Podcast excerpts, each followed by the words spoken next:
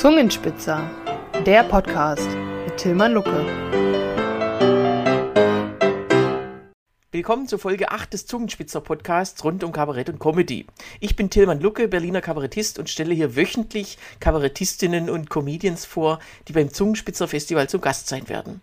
Heute freue ich mich auf meine Kollegin Dagmar Schönleber. Hallo. Hallo Tillmann, ich freue mich sehr. Ich erreiche dich in Köln, nehme ich an, oder? Ganz genau. Köln-Bickendorf, Wohnzimmer. Du bist ja auch mit von der Partie in zwei Wochen bei Zungenspitzer und Tour in Burladingen, genau am 9. Juni im Theater Lindenhof. Genaue Infos gibt es dann am Ende dieser Folge. Jetzt erstmal äh, zu dir. Wenn man so äh, über dich recherchiert, du du kannst ja alles und das ist ja wirklich positiv ja, gemeint. Also genau. du, du hast auch ähm, schon alles äh, gemacht, Schauspielerin, Autorin, ja, äh, Kabarett, Liedermacherin und so weiter. Das ist ja äh, wirklich äh, beeindruckend. Und wenn man dir jetzt nur ein Wort geben würde, eine Bezeichnung, was wäre das dann? Ähm, ich würde sagen Komikerin aller Kassen. aller Kassen. ja, genau. Du äh, hast einmal eine Wette verloren und das war ja dann ganz äh, folgenreich für dich. Tatsächlich, das war mein Start auf die Bühne. Ähm, ich hatte ähm, mit Bühne überhaupt nichts am Hut. Und äh, also weder, weder äh, Ambitionen noch überhaupt Ideen in Richtung Bühne. Ich hatte einfach nur ein paar lustige Kurzgeschichten geschrieben, um meinen Alltag, meinen damaligen Joballtag zu überstehen. Und eine Freundin von mir hat die gelesen und hat gesagt, da musst du doch irgendwas mitmachen. Und wir wetteten.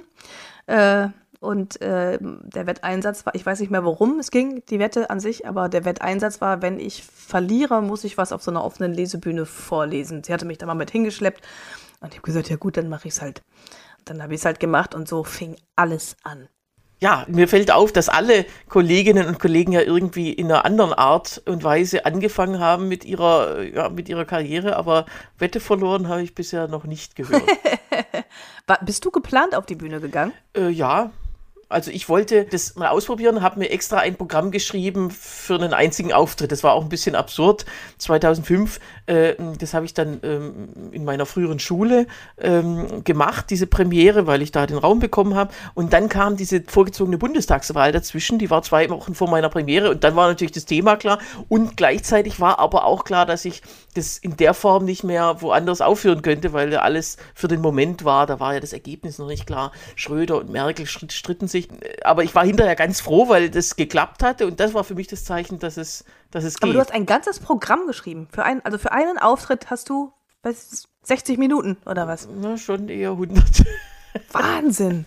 Das nenne ich ambitioniert. Ja, okay. ich, ein paar Sachen habe ich dann schon immer äh, noch weitere äh, Male gespielt, aber das Programm als Gesamtes, man hat ja dann auch nicht sofort Bühnen, die einen nehmen. Deswegen immer mal so bei Gelegenheiten, bei Geburtstagen äh, äh, reichten auch die Ausschnitte und dann kam aber recht bald auch das zweite. Aber ja, du hast recht, das ist ein bisschen äh, ineffizient, würde ich heute nicht mehr machen.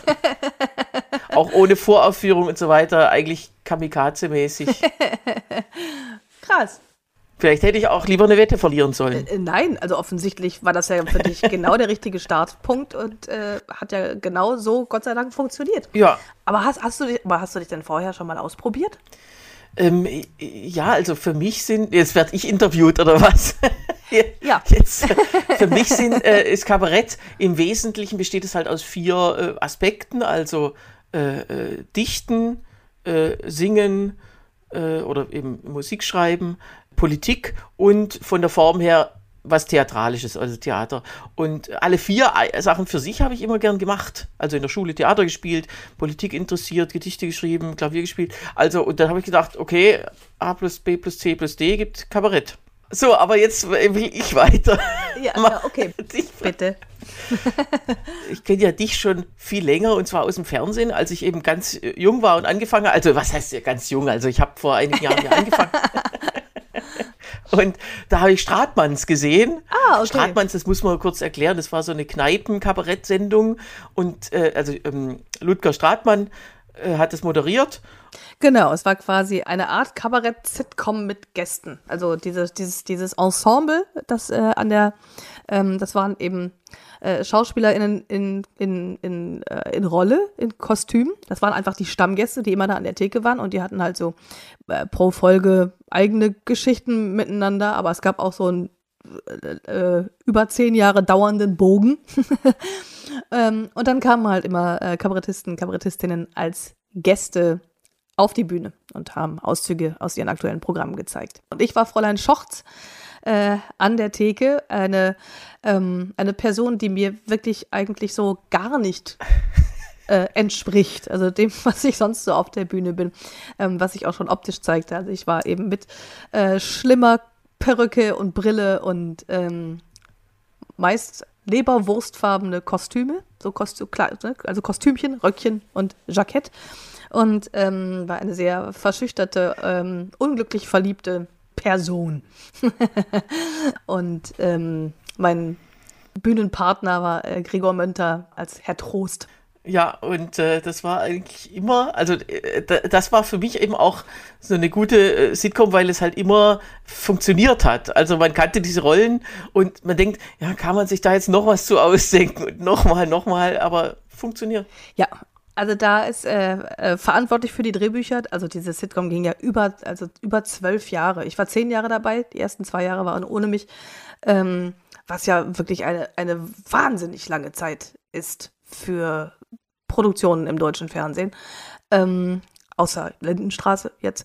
Aber ähm, ja, verantwortlich für die Drehbücher war Thomas Lienlücke, ein ähm, Autor, der ja auch wirklich alles und für alles schreibt und das aus gutem Grund. Und ich habe auch immer gedacht, krass, was der sich da jetzt noch alles ausdenken kann. Aber es kam immer wieder was zustande. Ja, äh, Thomas Linlüge ähm, äh, äh, ist ja auch, wie wir beide, auch in der Zähler Schule. Ganz genau. Äh, das ist ja, äh, ich habe da vor ein paar Wochen schon drüber geredet mit dem Joachim Zawischer.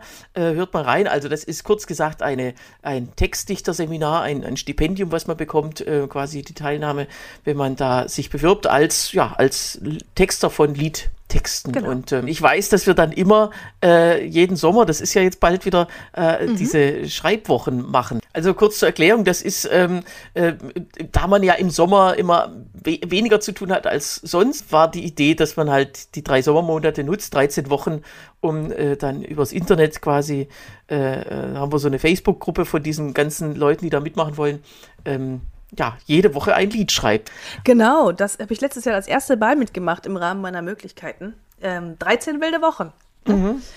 Ja, finde ich auch finde ich ein super, super Projekt. Ähm, äh, ich bin sehr motiviert, da dieses Jahr wieder dran teilzunehmen. Ich habe natürlich keine 13 Lieder in 13 Wochen geschafft, aber das ist einfach total toll mit so einer eloquenten Fachmänner- und Fachfrauengruppe, Expertengruppe, Liedtexte vorzustellen, Meinungen einzuholen und ja, sich natürlich gegenseitig anzusporen. Komm, schaffst noch eins bis nächste Woche. Ich selber schaff's auch nicht, aber ähm, es macht immer Spaß, da zumindest anzufangen. Aber ich freue mich schon wieder auf äh, darauf, das alles zu lesen dann im Juni. Apropos lesen, also äh, da kommen wir doch am besten gleich zu unserer ersten Rubrik. Prokrastinationstipp du hast ja auch eine Menge zu, äh, zu bieten, unter anderem ein Roman. Das ist ja wirklich auch was Besonderes an dir. Du hast einen Roman geschrieben. Genau, ich habe einen Roman geschrieben, ist schon eine Weile her, aber ähm, es ist ein Roman, der äh, heißt 40 äh, Fieber, eine Gratwanderung und handelt davon, wie es sich anfühlt, wenn man altersmäßig seine Schuhgröße überholt. Am Beispiel des 40-Werdens. Mhm. Es ist also quasi ein Roman, der das 40. Lebensjahr der Protagonistin äh, begleitet und es geht um ja, um Dinge, die sich ändern, um erste Male, um letzte Male und um die Male dazwischen. Äh, ist aber jetzt einfach nur ein Beispiel der 40. Das passiert natürlich zu jedem Alter. Ja, ist interessant. Ich bin ja gerade in meinem 40. Lebensjahr, deswegen. Ähm ja, dann könntest du es mal gegenchecken und gucken, wie sehr, wie, wie sehr das zutrifft, was ja. da. und ähm, sonst auch äh, CDs verkaufst du auch noch? Tatsächlich verkaufe ich noch CDs. Ich habe ähm, unter anderem äh, ein relativ neues Musikprojekt. Es ist, äh, wir, sind, äh, wir, sind, ein Duo, es ist quasi mein, mein, ähm, mein Corona-Projekt. Ähm, es ist ein äh, Elektro-Indie-Duo ähm, mit deutschsprachigen Texten. Genremäßig alles zwischen Techno und Ballade. Ähm, das heißt Dagmar und der Organismus. Und da haben wir uns entschlossen, eine CD mit Download-Code zu machen, ne, um den Anschluss an die Zeit nicht zu verlieren. Und ein Projekt, was auch sehr beeindruckend ist, also wir müssen ja hier nach 15 Minuten nur noch Schluss machen, aber eins ist wirklich noch äh, echt bemerkenswert, Sisters of Comedy. Ja, das ist äh, eine Herzensangelegenheit. Ähm, Sisters of Comedy ist ein ähm, ein Benefizprojekt, das äh, ich äh, 2018 mit ähm, meinen Kolleginnen Camila de Feo, alias La Signora, und äh, Patricia Morescu ins Leben gerufen habe. Es ist quasi die Humor gewordene, der Humor gewordene Red Nose Day oder so ein Äquivalent zu ähm, One Billion Rising. Ähm, sprich, an einem Tag im November finden zeitgleich in Deutschland, Österreich und der Schweiz ähm, so viele äh, Kabarett-Comedy, also hum humoristische Shows wie möglich statt, äh, die nur mit Frauen oder Personen, die als Frauen gelesen werden, auf der Bühne bestückt sind, um direkt mehrere Zeichen zu setzen, nämlich, äh, es heißt ja immer, es gibt so wenig lustige Frauen. Äh, das stimmt nicht. Und äh, das Zweite ist natürlich, das auch als Zeichen zu setzen gegen Sexismus, gegen Geschlechterungerechtigkeit, ähm, gegen Gewalt gegen Frauen. Und äh, was allen Shows gemein ist, dass jede Show für sich äh, Spenden sammelt oder Teile des Eintritts spendet an äh, lokale Frauenhilfsprojekte. Wie viele Veranstaltungen gibt es da insgesamt an diesem einen Tag? Unsere Spitzenleistung war 2019. Da hatten wir Ah, ich glaube, 36 Shows. Wahnsinn. Zeitgleich. Insgesamt gesehen hatten wir eine Spendensumme von gut 72.000 Euro. Genial. Ja, finde ich auch. also dann merken wir uns das vor. Dieses Jahr also am 13. November alle mal hingehen. Ja, und bestimmt auch in eurer Stadt, je nachdem, wo ihr hört. Also in Berlin zum Beispiel gibt es sogar zwei Shows. Alles schon erlebt. Was war dein absurdestes Bühnenerlebnis? Ähm, also es gab einige, aber also ich äh, finde es ja immer am lustigsten, wenn man seine persönlichen Waterloos erzählt, die ja auch immer erst mit ein bisschen gewissem äh, zeitlichen Abstand lustig sind für einen selber. aber ich weiß, ähm, da war ich habe das noch nicht, ich war noch nicht so lange im Geschäft. Ich glaube, es war 2006 oder so 2007. Da war ich gebucht äh, als Gala-Auftritt im Rahmen der U16 Damen Fußballmeisterschaft in Duisburg-Wedau. Und es war ein sehr, ähm, ein sehr uncharmantes Gebäude, also so, ein, so eine Art Hörsaal, ganz in ähm, sehr uncharmantem 60er-Jahresstil. Und mir wurde die Tür geöffnet vom Hausmeister mit den Worten: Sind Sie die Künstlerin? Und ich sag, mhm. Und er sagt, die machen das jedes Jahr hier. Ist immer schwierig. Die letzte hat nach 20 Minuten aufgegeben. ja, das war schon mal sehr motivierend. Dann äh, hatte ich keine Garderobe, sondern nur einen Flur hinter der Bühne mit einem nicht äh, schließbaren Fenster und es war November. Und dann saßen da 500 Fußballerinnen, U16. Ähm, und die Anmoderation des verantwortlichen Menschen da war, so, ich will nicht lange reden, wir sind alle kaputt, Ihr habt das ganze Wochenende super gespielt. Jetzt kommt für euch Barbara Schönleber mit ihrem Programm Nightwash. Es war so überhaupt nicht recherchiert. Es war so, es war so gar nichts und es war so offensichtlich fehlbesetzt. Ich habe versucht, alle Themenkarten zu zielen. Ich habe über Fußball gesprochen. Ich habe über, ähm, über, über über Disco gesprochen. Ich, hab, ich weiß nicht genau. Es hat äh, wirklich überhaupt nichts funktioniert. Es wurde sehr unruhig. Dann habe ich irgendwann gesagt, Mädels, die einzige Frau, die hier stehen muss, bin ich und ich kriege Geld dafür. Also wer nicht möchte, kann gerne gehen. Dann standen ungefähr 480 auf und gingen, was ein sehr beeindruckendes Bild ist, wenn man auf der Bühne steht. Und dann habe ich gedacht, oh mein Gott, das ist, das ist das Schlimmste, was mir jemals passiert ist und ich werde nie wieder eine Bühne betreten. Und dann kamen aber zwei Mädchen nach hinten zu mir auf die, also hinter die Bühne und sagten, Frau Schönleber, wir wollten nur sagen, wir fanden das voll gut, was Sie gemacht haben, weil das war lustig und schlau. Und nur wegen den beiden Mädels habe ich weitergemacht. Ja, da können wir froh sein. Dein aktuelles Programm heißt ja Die Fels in der Brandung mit einem Sternchen. Ich fand es ein, äh, ein sehr lustiges Wortspiel und ich habe mich sehr gefreut, als mir das unter der Dusche eingefallen ist, quasi mitten in der Brandung.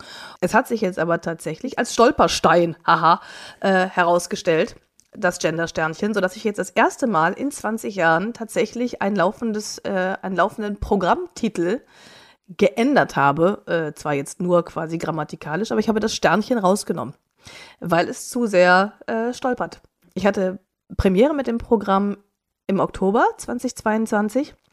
Also ist ja noch gar nicht so lange her und da war das tatsächlich noch die, die Gender-Debatte mit Sternchen mittendrin und es gab viele Leute, die ähm, sich dadurch genau angesprochen gefühlt haben. Und jetzt hat man tatsächlich den Eindruck, dass die Zeit schon so weit vorangeschritten ist, dass es, ähm, dass die Menschen, auch die, die pro Gendern sind oder, oder gendern dem Gender neutral gegenüberstehen, aber auf jeden Fall nicht negativ gegenüber, ähm, dass die aber tatsächlich auch keine Lust haben, das Thema nochmal zu diskutieren. Und der Titel suggeriert natürlich, dass das großes Thema ist, wobei es im Programm überhaupt kein vorherrschendes Thema ist.